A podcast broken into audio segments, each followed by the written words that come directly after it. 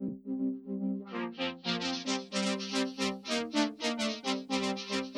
I have your attention, please? You're listening to a hot mix.